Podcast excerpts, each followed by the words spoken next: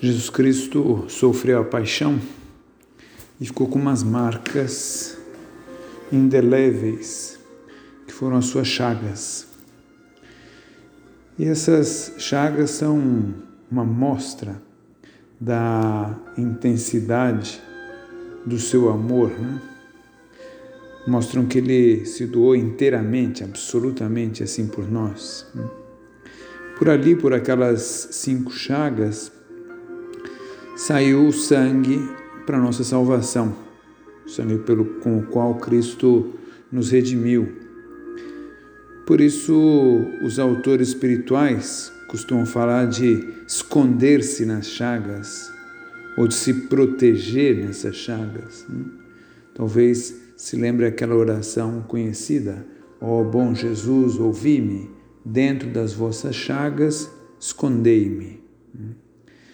E outros autores espirituais falam disso, que a chaga do coração de Cristo é justamente como uma espécie de porta de entrada para o Sagrado Coração, como se fosse um caminho de adentrar no coração de Cristo, assemelhar o nosso ao dele.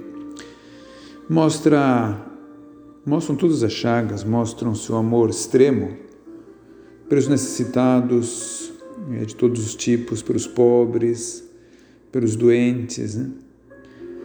E considerar a realidade assim dessas chagas de Cristo gera em nós o desejo de restaurar de alguma forma essas chagas.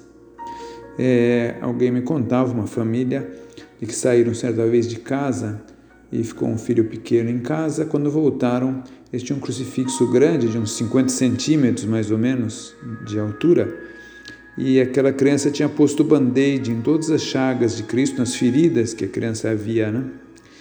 Era um modo infantil de mostrar esse desejo de aliviar de alguma maneira.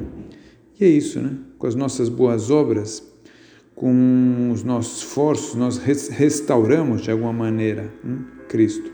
Com o nosso sacrifício, nós de alguma maneira curamos as chagas de nosso Senhor. E também, e muito, através da nossa doação aos outros, se as chagas mostram a doação de Cristo aos demais, assim também né, a doação nossa aos pobres, aos doentes, às pessoas da família e também a esmola, a esmola em dinheiro, uma esmola do nosso tempo, do nosso doarmos em bem dos demais.